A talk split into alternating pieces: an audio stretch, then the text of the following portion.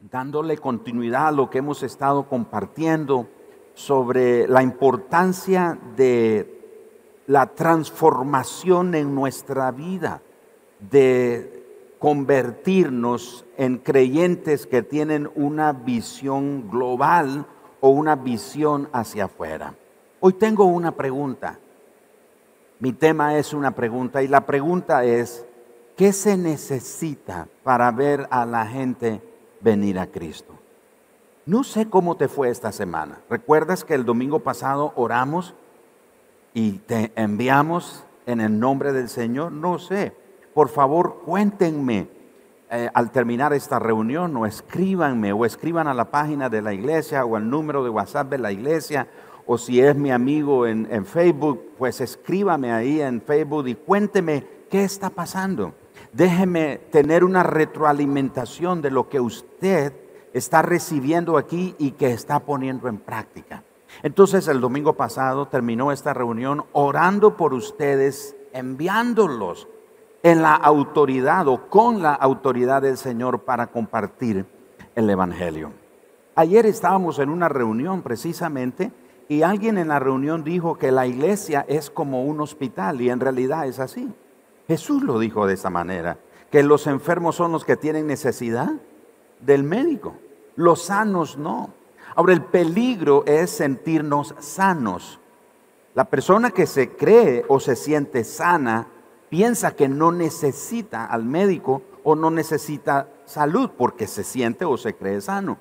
Pero Jesús dijo, son los enfermos los que tienen necesidad enfermos en el sentido de su necesidad de Dios. Jesús dijo en el sermón de la bienaventuranza, bienaventurados los pobres de espíritu. Jesús está hablando de aquellos que reconocen su bajeza y su condición espiritual pobre delante de Dios. El peligro entonces es sentirnos o creernos que estamos también con Dios, que no necesitamos de Él. Entonces, siguiendo ese hilo de esa idea, ¿Qué se necesita para ver a la gente venir a Cristo? Acompáñenme a segunda de Timoteo capítulo 2, por favor. En esta carta que el apóstol Pablo le escribe a su discípulo Timoteo y pastor de la iglesia de Éfeso, encontramos la revelación del deseo de Dios para la iglesia y para el mundo. Oh, perdón, es primera de Timoteo, dije segunda de Timoteo, pero es primera de Timoteo, perdonen. Primera de Timoteo capítulo 2, los primeros seis versículos de ese capítulo. Ahora, si usted lee el encabezado, dice instrucciones sobre la oración, pero vamos a ver si realmente es sobre la oración que está hablando este pasaje. Exhorto ante todo, dice Pablo, a que se hagan rogativas, oraciones, peticiones y acciones. Ahora, hace una, como una escala, una jerarquía o una descripción de diferentes tipos de oraciones. Menciona rogativas, oraciones, peticiones y acciones de gracia. Pero note que él dice por todos los hombres. ¿Por quiénes? Por todos los hombres por los reyes y por todos los que están en eminencia, para que vivamos quieta y reposadamente en toda piedad y honestidad. Porque esto es bueno y agradable delante de nuestro Salvador, delante de Dios nuestro Salvador, el cual quiere que todos los hombres sean como salvos. ¿Cuántos quiere Dios que sean salvos? Todos. Que todos sean salvos y vengan al conocimiento de la verdad. Porque hay un solo Dios y un solo mediador entre Dios y los hombres, Jesucristo hombre el cual se dio a sí mismo en rescate por todos, de lo cual se, dio testimonio a su debido tiempo. Pablo entonces dice que el deseo de Dios es que todos los hombres se salven. Y note que Dios, perdón, Pablo comienza diciendo que esto funciona primero con la oración. Dice, comiencen a orar. Oren por los reyes. Dice, oren por todos los hombres. Oren por los reyes, por la gente que está en eminencia. Eso incluye a los presidentes, a los gobernantes, a las autoridades de policía, a las autoridades de, ejército, a las autoridades económicas. Eso incluye a todas las, personas. Eh, en nuestros países, muchos de los gobernantes, bueno, en todos los países, muchos de los gobernantes representan un partido. Ahora usted dice, bueno, pero ese que gobierna no es de mi partido, no, no me siento identificado. Recuerde que usted es un ciudadano del cielo. Su partido no es de este mundo. Usted tiene una ciudadanía a la que pertenece. Humanamente hablando, usted se rige a las autoridades de un país, pero usted tiene un rey a quien sirve y es Jesús. No es nuestro partido a quien yo le debo lealtad como cristiano. Hablo de un discípulo de Cristo. ¿A quién le debo mi lealtad? A Cristo. Y entonces como discípulo de Cristo me corresponde orar por todos los que están en eminencia. Tengo que orar por ellos. ¿Cuántos discípulos de Jesús hay aquí? Todos discípulos de Jesús somos llamados a orar. Dice, ore por los que están en eminencia, para que vivamos de una manera justa, quieta, reposada. Esto le agrada al Señor, que oremos por los que están en eminencia para vivir de esa manera. Pero ¿por qué vamos a orar? Oramos, por supuesto, que Dios les dé sabiduría, pero sobre todas las cosas para que sean salvos. Yo siempre he creído, los países no necesitan un presidente cristiano. Los países necesitan un gobernante que le tema a Dios. Eso es todo. No, que Dios me llamó y yo a veces les he dicho aquí, hermanos, si un día a mí se me ocurre, dice, hermano, que el Señor me habló, voy a ser presidente, no me apoyen. Porque yo sé que es mi llamado. Pero ¿por qué menciono eso, hermano? Porque esta escritura es tan clara. Dios desea que todos los hombres sean salvos.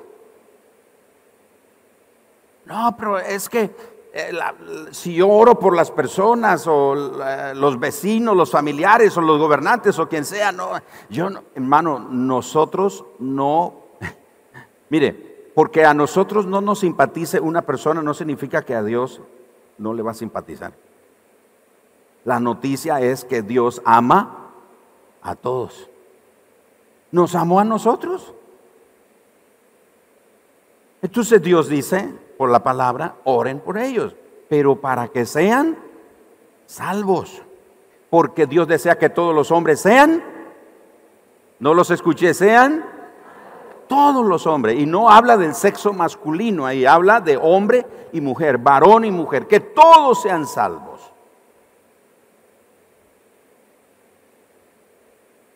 Y establece que el fundamento es Jesucristo. Dice, porque no hay otro mediador, dice el versículo número 5, porque hay un solo Dios y un solo mediador entre Dios y los hombres. ¿Quién es ese, es ese punto de mediación? Jesucristo. ¿A quién es que tenemos que proclamar entonces nosotros? ¿Es a quién? Es a Jesucristo. No los escuché, no sean tímidos. ¿A quién es que tenemos que proclamar nosotros? A Jesucristo. ¿De quién es que tenemos que dar testimonio nosotros? De Jesucristo. ¿El Evangelio de quién es que tenemos que predicar nosotros? De Jesucristo. Es el Evangelio de Jesucristo. Así que, si nuestra iglesia o nuestro ministerio no tiene un enfoque evangelizador hacia afuera, ¿qué se necesita para convertirnos en un ministerio que tiene un enfoque evangelizador hacia afuera? ¿Por qué evangelizador? Porque Dios quiere que todos los hombres sean salvos. Número uno, ¿qué se necesita? Son cosas bien sencillas. Número uno, gente que no tiene a Cristo. Así, Partamos de ahí. Gente que no tiene a Cristo. Para nosotros ver gente venir a Cristo es necesario que estén presentes personas que no lo conocen, hablando de nuestras reuniones o en nuestra vida. Tienen que haber personas presentes en nuestra vida o con quienes nosotros nos relacionamos que no conocen a Cristo. Y yo creo que la mayoría de nosotros nos relacionamos a diario con una cantidad muy grande de personas que no conocen a Cristo. Ahora, los que aún no son cristianos, ¿se sienten bienvenidos y amados a nuestra iglesia? Esa es una pregunta importante. Los que todavía no son cristianos se sienten amados, se sienten bienvenidos, se sienten bien recibidos por nosotros los cristianos? ¿Vienen regularmente personas preguntando o interesándose en Cristo? Si queremos convertirnos en un ministerio que tiene un enfoque evangelizador hacia afuera, y debo de aclarar, no estoy diciendo que necesariamente tenemos que hacer actividades evangelísticas. Es que cada discípulo tiene en su corazón la convicción, el llamado de hacer una labor evangelística. Porque el deseo de Dios es que todos los hombres sean. Yo tengo esa responsabilidad. Entonces son bienvenidos. Me junto con personas que están interesadas en Cristo o no, yo soy cristiano, yo me junto solo con los cristianos. Yo mencioné uno de estos domingos, ¿cuántos de nosotros desde el día que nos volvimos a Cristo o nos arrepentimos y el Señor Jesús nos salvó, nos encontró, etcétera, nos apartamos de nuestra familia, ya no vamos a las actividades de nuestra familia? No, es que yo ya no voy donde ellos porque ellos se emborrachan. Pues eso es lo que son ellos. Son borrachos. ¿Y qué hago, pastor? ¿Cómo voy a estar ahí en medio de ellos? No, ¿acaso no dijo Jesús que nosotros somos la luz de dónde? Del mundo. ¿Y dónde funciona la luz? En la oscuridad. Usted ahí. No es que se va a ir a emborrachar con ellos. Ah, pues está bien, el pastor dijo que yo fuera y ahí, aleluya, gloria a Dios. Y ya me llené del espíritu. no, no estoy diciendo eso. No es que va a fumar con ellos. No es que se va a poner a, a, contar chistes de doble sentido. No, no. Usted está ahí con ellos, pero que ellos vean que usted es diferente. No que se siente mejor que ellos, porque no somos mejores que ellos. Somos diferentes. Algo está ocurriendo en nuestra vida. Éramos aquello, pero ahora estamos en Cristo y somos una nueva criatura. No nos creemos mejores que ellos, no somos santos, no somos perfectos, somos pecadores que todavía siguen en las manos, como predicó una vez el, creo que fue Spurgeon que dijo, pecadores en las manos de un Dios airado. Yo me siento como una vasija de barro que todavía está en la mesa del alfarero. Déjeme ver las manos de esas vasijas que todavía están en la, mesa del alfarero. O sea, no somos esa vasija terminada que ya está exhibida. Y que la gente dice, ay, mira qué linda vasija. Wow, qué bella. No, no, no. Yo estoy en la mesa del alfarero todavía. Ay, el Señor dice, no, Gerardo, eso no me gusta de ti una recortada, una podada, una... Dios tiene su forma de tratar con nosotros para formar su carácter en nuestra vida. Si los que están lejos de Dios no vienen a la iglesia, identifiquemos por qué razón no vienen. Algunas razones podrían ser, por ejemplo, que los miembros de la iglesia no tienen relaciones con los perdidos. O sea, no nos relacionamos, con, no le hablamos a nadie en el vecindario.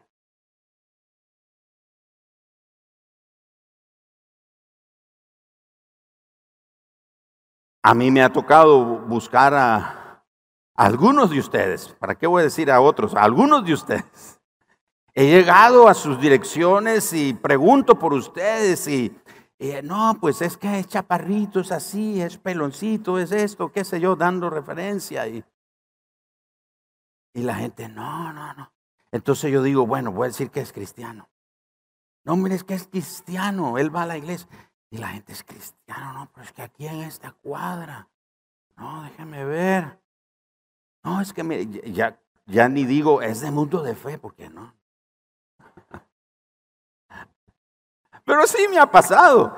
Y entonces, ah, fulano de tal. Y a veces me dan el apodo de la persona, que lo conocen en el bar. Ah, fulano de tal. Y me dicen un apodo. Eh, bueno, no sé si es así, pero sí, ¿cómo no? Y la pregunta, ¿y es que es cristiano? ¿Qué, dice la gente de nosotros? La gente, tenemos amigos que andan perdidos y saben que el Señor ha cambiado nuestras vidas. ¿De verdad ellos conocen de nuestra vida? ¿O somos ermitaños? Nos aislamos, vamos del trabajo a la casa, en el trabajo no le hablamos a nadie, vamos para la casa, de la casa a la iglesia y, y, todo, eso, esto es un asunto de, de iglesia, etcétera, etcétera. Y está bien tener ese deseo de amar a Dios, pero recuerde que nuestra tarea es tocar con el amor de Dios a la gente que necesita a Cristo. Porque el deseo de Dios es que todos los hombres sean, sean salvos. Número dos, otra razón podría ser que los miembros sienten pena de traer a sus amigos a la iglesia. No sé si los amigos que nos visitaron hoy, alguien los invitó. Si alguien te invitó, qué genial que estás aquí, que alguien te invitó. Y felicito a esos hermanos que están diciendo, voy a comenzar a compartir de mi fe e invitar a, a mis amigos, las personas que conozco, las personas con quienes me relaciono. Pero algunos cristianos tienen pena. Y leí una historia de, una, parece chiste, pero eso ocurre a veces en algunas iglesias. Y dice, esta persona narra en su libro que invitó a su amigo a ir a la iglesia. Y, y está diciendo, bueno, que cuando llegue a la iglesia, espera, y creo que el pastor oh, Barger lo mencionó algo sobre eso. Y espero que no llegue la hermanita que hace escándalos raros en la iglesia, hace ruidos raros cuando estamos cantando. Espero que no llegue ese hermano, porque me da pena que mi amigo llegue a la iglesia y vea a esa persona. Y dice, y de repente veo que llega la persona. Y en el tiempo de adoración, de alabanza, está tan encendido aquello que cuando vuelvo a ver, esa hermanita que yo no quería que llegara está ministrando a mi amigo. Y mi amigo está con manos arriba, como diciendo, ¿qué es lo que me está pasando? Está asustado. Algunos no invitan a sus amigos a la iglesia porque sienten pena por cosas que pasan en la iglesia. O sienten pena que sus amigos o las personas que no tienen a Cristo, con quienes se relacionan, que sepan que son cristianos o van a la iglesia. Sí nos pasa. Cuando yo comencé en los caminos del Señor a los 14 años, me acuerdo que eso fue un domingo 26 de febrero y ya eran los días para empezar las clases y cuando llegué el primer día de clase, eh, pues yo llegué todo cristiano y hablando de Cristo y mis amigos, mis compañeros de, de clase que conocían la, el tipo de persona que yo era. Dijeron, ¿qué? Me dijeron, va a agarrar fuego la iglesia donde va, pobrecita la iglesia. Otro me dijo, va a agarrar fuego la Biblia en tu mano. Y debo de aclarar que yo venía de un hogar cristiano, pero yo no era salvo. Algunos tenemos pena. Otra razón podría ser que todos, todo en nosotros, nuestro edificio, nuestra reunión, nuestros miembros comunican de una manera inconsciente a los invitados, manténganse alejados.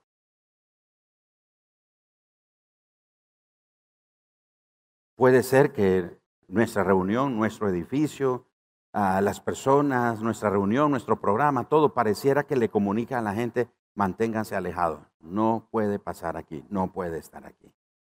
Hagamos lo que sea necesario para que nuestra iglesia reciba bien a las personas que no conocen a Cristo deseen regresar, pero sobre todo deseen rendir sus vidas a Cristo.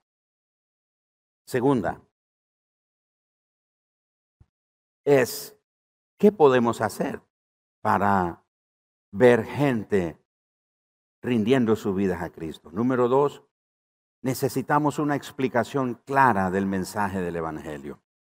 Algunas iglesias predicamos un mensaje bíblico y profundo, pero asumimos que todos los que están escuchando ya son salvos o que todos los que están presentes entienden la terminología teológica que estamos usando. Muchas veces enseñamos al creyente y olvidamos que muchos oyentes que están presentes no son salvos. Porque pensamos que los creyentes son todos los que están presentes y que todos entienden el lenguaje bíblico. Otros predican mensajes sobre cómo tener una vida mejor y a la gente le encanta eso, saber cómo tener una vida mejor y no hay nada malo en tener en desear tener una vida mejor. Ese mensaje es útil, es valedero, pero la gente no se salva, la gente no se transforma. Si el mensaje que predicamos es más de autoayuda que evangelio, la gente no va a escuchar ni va a abrazar el mensaje de salvación. Entonces, algunos predicamos un sermón, una palabra muy bíblica, profunda, pero nos olvidamos de los que no son salvos. O otros predicamos un mensaje que es cómo tener una vida mejor, es de mucha autoayuda, pero la autoayuda no transforma la conducta de la persona, el corazón de la persona. Hablaba recientemente con unos padres y lo mencioné el día de la familia, lo recuerdan, que cuando un padre o unos padres disciplinamos a nuestros hijos, no debemos de ser motivados a practicar la disciplina o la corrección en ellos con la intención o motivados para cambiar la conducta de ellos. Tiene que ser con la intención de provocar una transformación en la vida de nuestros hijos. Si solo queremos cambiar la conducta de ellos, ellos la van a cambiar por un periodo de tiempo muy corto, pero de nuevo se van a volver a, portar mal. ¿Recuerdan ustedes que hubieron algún, algunos de nuestros padres nos dijeron, a mí me lo dijeron, hubo padres que dicen a sus hijos, ya no sé qué hacer contigo. ¿A cuántos les dijeron eso? a mí me lo dijeron, ya no sé qué. ¿Por qué? Porque nos disciplinaban, pero lo único que querían era buscar un cambio de conducta. Y nos portábamos bien por un, por un momento. ¿No es cierto? Nos portábamos bien por un momento. Pero después, Dios mío, otra vez. ¿A cuántos de ustedes les pegaron, los castigaron con un varejón, una vara? no digo vara como de un árbol, pero una rama, pues. A ver a cuántos de ustedes. Ay, sí. ¿Sabían ustedes, me voy a confesar, necesito sanidad en eso, creo? En mi casa había un árbol de jícaro. Cortaban la rama de jícaro y la deshojaban, le quitaban la hoja y la mantenían en un barril con agua. Hermano, cuando me daban con eso, hasta en lenguas hablaba.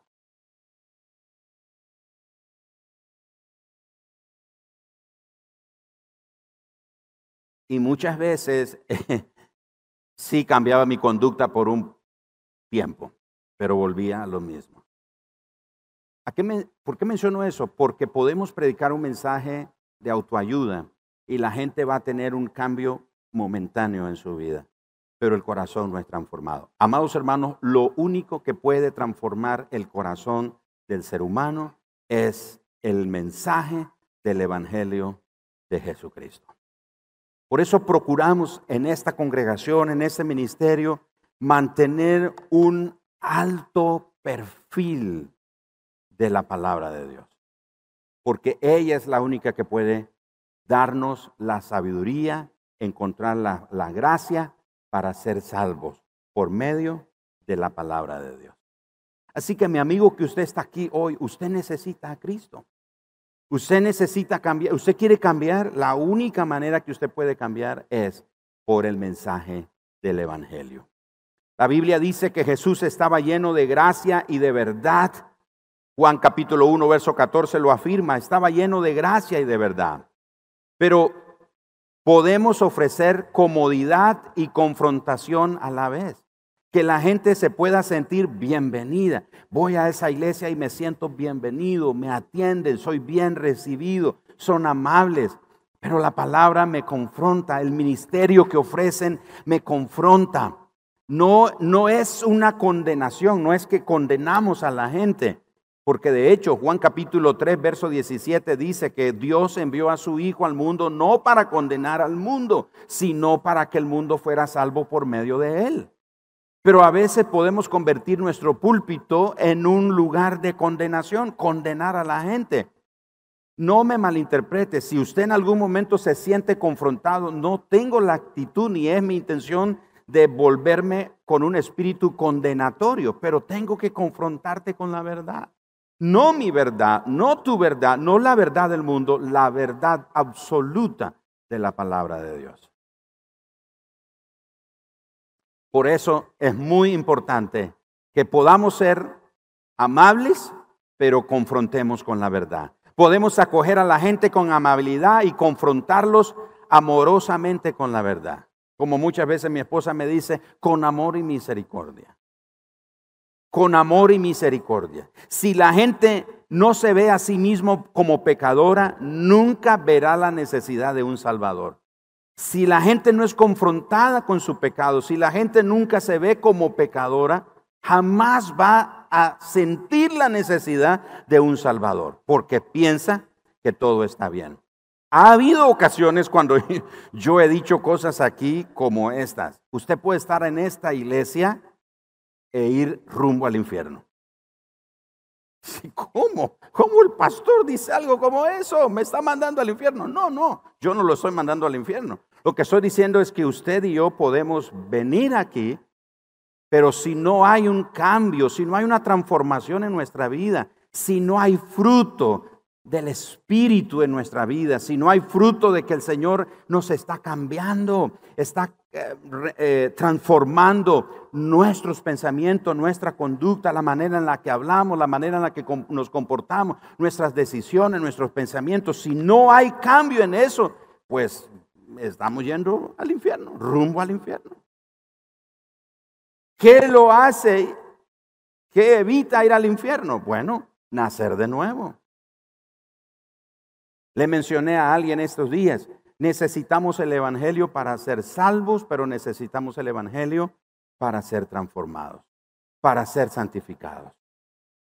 Muchos pensamos que el arrepentimiento solo es necesario cuando venimos a Cristo. Ay, me arrepentí de mis pecados, le pedí perdón al Señor, el Señor me perdonó, me salvó y ya. Y nunca más me arrepiento. No, todos los días usted y yo tenemos que venir a la cruz, pedir perdón, decirle, Señor, te necesito, no puedo por mi propia fuerza, necesito crecer, necesito que tu gracia me ayude, que el Evangelio me ayude a cambiar, porque soy una persona que no me quedo callado. Palabra que me dice, palabra que contesto. ¿Cómo es que dice el, el refrán? Eh, nos ponemos al dime que te diré. Tú me dices y acá iba y no, yo no me quedo y yo no me dejo y yo me defiendo. El Evangelio nos enseña que es, hay más sabiduría en oír que en hablar precipitadamente. El proverbio dice que la palabra suave calma la ira. El Evangelio nos enseña que pongas la otra mejilla. ¿Qué, pastor? Usted me dice que ponga la otra mejilla. ¿Qué significa eso? ¿Que me deje? Eh, sí. ¿Cómo? Bueno, sigue el ejemplo de Cristo. Le dan una bofetada. Profetiza, ¿quién te golpeó?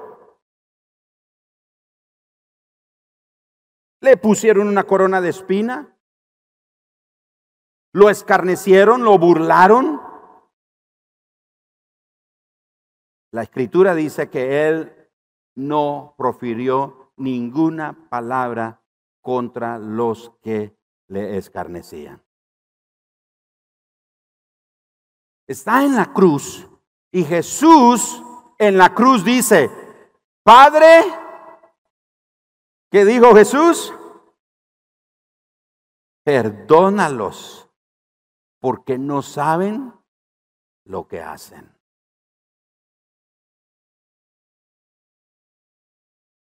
Ay, pastor, pero es que eso está. Sí, por eso dijo Jesús, el que quiere ser mi discípulo. ¿Qué dijo Jesús? Niéguese a sí mismo, renuncia a su derecho. Nos han enseñado nuestros derechos. Cuando vienes a Cristo pierdes tu, tu derecho. No, es que ese es mi derecho. No.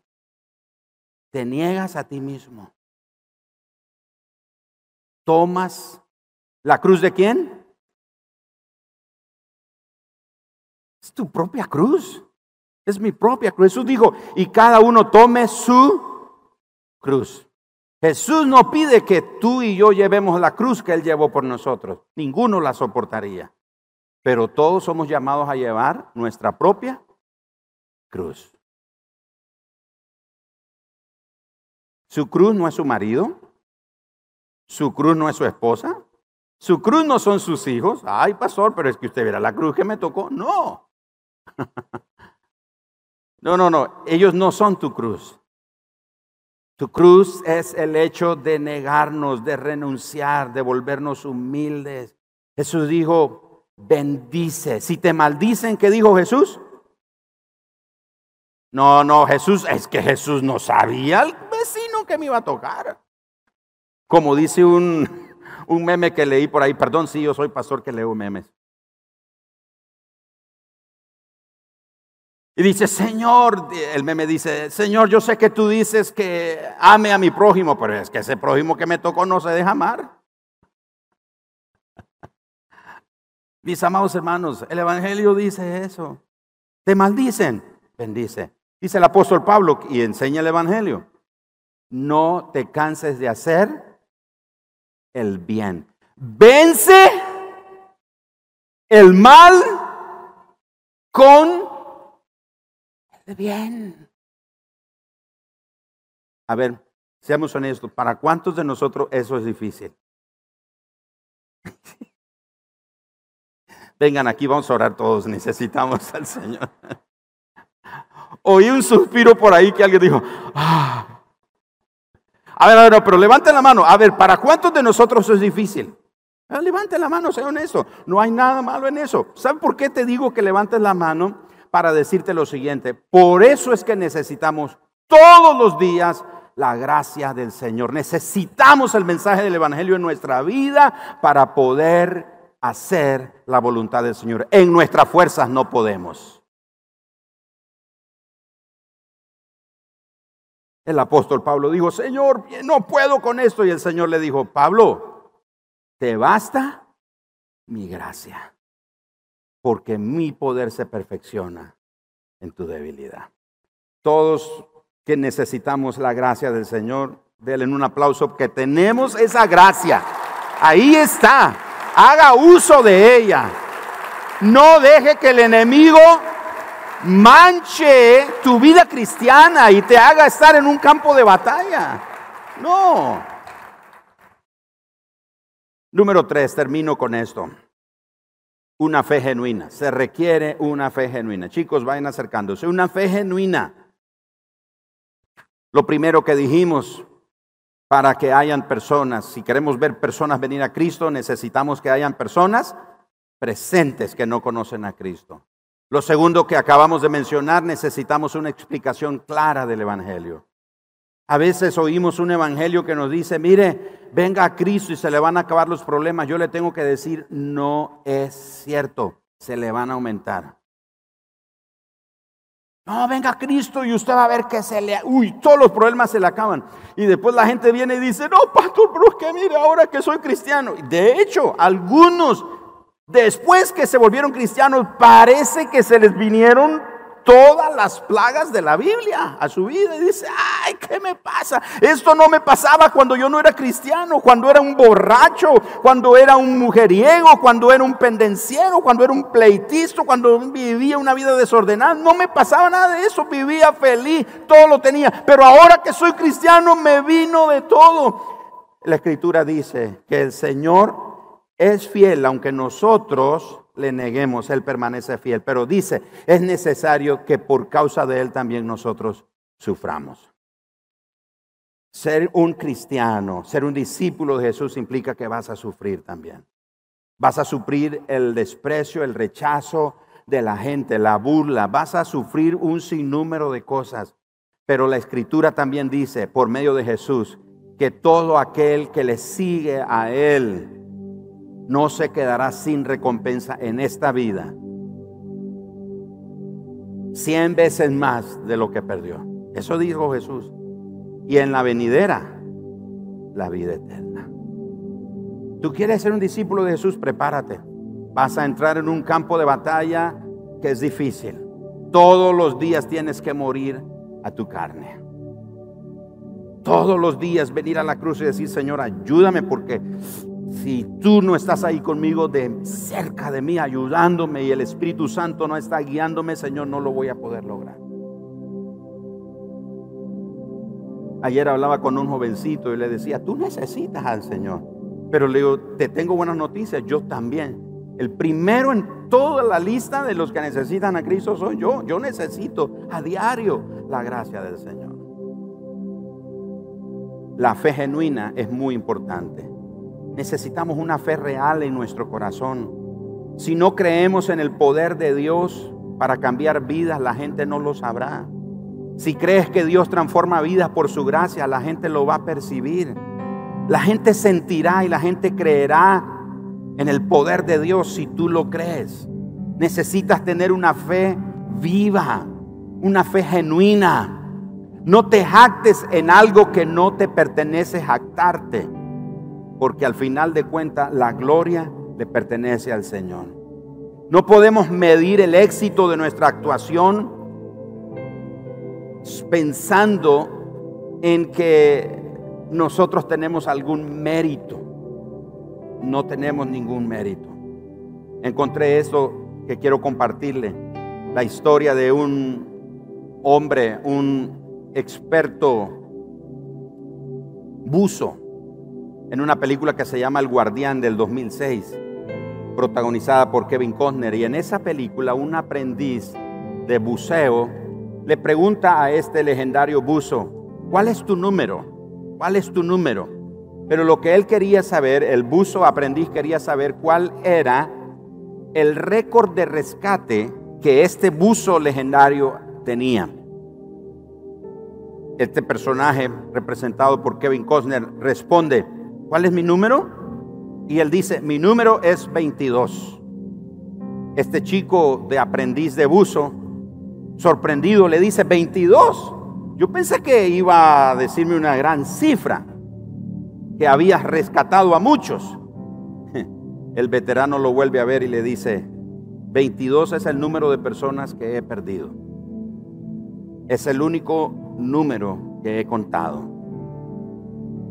El escritor dice, en vez de presumir cuántos han sido salvos, preguntémonos, ¿cuántos más Dios quiere alcanzar? No debemos de tener la motivación de evangelizar, de tener un enfoque hacia afuera para que nos llamen la iglesia más grande de la ciudad.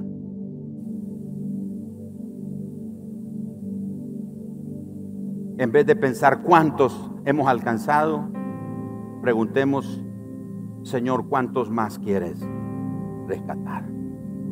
Ofrezco mi vida para ese propósito.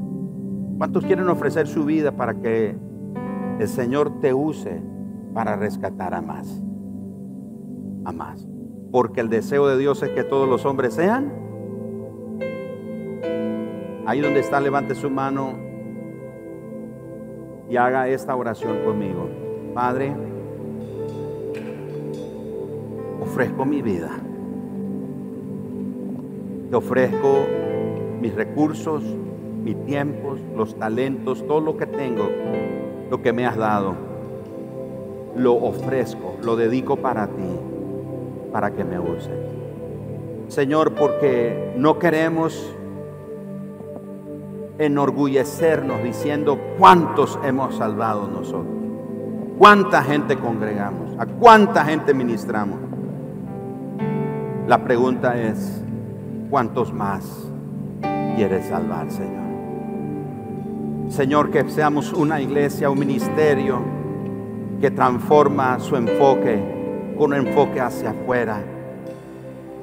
Y Padre, eso no significa que tú no tomas cuidado de nosotros. Mira cuántos creyentes aquí esta mañana se han reunido, Señor. Oro por sus vidas. Oro por los que están enfermos. Oro por los que están afligidos, los que están preocupados, los que están pasando algún tipo de batalla, algún tipo de conflicto en el hogar, en la salud, en la economía, en el matrimonio, con los hijos, en el trabajo, Señor, en el vecindario. No sé qué, qué tipo de, de conflicto o necesidad estén pasando ellos, Padre, pero de una cosa estoy seguro. Tú eres nuestro pastor y nada nos faltará. Señor, tú eres nuestro proveedor, tú eres nuestra provisión, tú eres nuestra sanidad. Oramos por los que están enfermos, que experimenten el poder sanador por medio del Espíritu Santo en sus cuerpos, Señor, que sean sanos. Padre, oramos por los que están atribulados, los que están deprimidos, los que están angustiados, los que están afligidos. Señor, que sean consolados por el poder del Espíritu Santo, pero que también ellos conozcan en una forma diferente, en una dimensión nueva. El poder de la consolación. El poder de la consolación es que podemos consolar a otros que están en aflicción cuando nosotros mismos estamos en una misma aflicción. Señor, hay algo sobrenatural que se activa cuando en nuestra propia carga, en nuestras propias luchas, en nuestras propias aflicciones, nos encontramos con alguien que está afligido, alguien que está enfrentando aflicciones y necesita consolación. Uno se puede poner a pensar, pero si yo estoy más bien necesitando, pero tú nos das las fuerzas. Señor, en nuestro hombre interior algo se activa y desde nuestra debilidad comenzamos a hablarle a alguien de tu amor, de tu voluntad, de los planes, de los propósitos que tú tienes para ellos. Y, e increíblemente, sobrenaturalmente ocurre algo que cuando estamos haciendo eso, en nuestro interior somos fortalecidos, somos animados, recobramos las fuerzas, recobramos la esperanza. Señor, un nuevo día se prepara para nosotros. Padre, oro por mis hermanos, todos los que están aquí hoy enfrentando un momento difícil. No están solos, tú estás con ellos, son tu pueblo, son tus ovejas, son ovejas de tu prado, tú velas por ellos, tú sabes lo que está pasando, Señor. Padre, pero que en medio de esa tribulación que ellos puedan estar pasando, úsalos, úsalos para la gloria de tu nombre, Señor, que los perdidos sean tocados por el amor tuyo a través de la vida de ellos. Señor, te pido que bendigas a esta congregación. Levanta en esta congregación un ejército de apasionados, discípulos apasionados por ti, que te aman, que reconocen su necesidad de ti, que te buscan, que se llenan de ti, Señor, y que tú los usas para la gloria de tu nombre. Mañana la iglesia estará en diferentes lugares, en el mercado, en la tienda, en la oficina, en la farmacia, en el hospital, Señor, en el autobús, en el taxi, en la fábrica, en el taller. En muchos lugares estará la iglesia. Señor, donde sea que estén, en el comercio, en los deportes, Señor, en las artes, en la educación, donde sea que estén, usa a tu pueblo, Señor, úsalos para la gloria de tu nombre, que el poder de tu espíritu esté en ellos y los uses para la gloria de tu nombre, porque el deseo tuyo es que todos los hombres sean salvos. Padre, gracias por lo que viene. Gracias por lo que estás provocando. Gracias por lo que estás gestando. En mi espíritu puedo verlo. En mi espíritu puedo percibirlo. Lo que estás gestando, lo que estás gestando, lo que estás gestando, lo que se está concibiendo. Padre, te doy gracias porque es grandioso, es grandioso, es poderoso. Te va a traer honor y gloria a tu nombre, Señor, y nos va a dar un corazón humilde para reconocer que no somos nosotros, es tu gracia operando en nosotros. Padre, gracias. Gracias.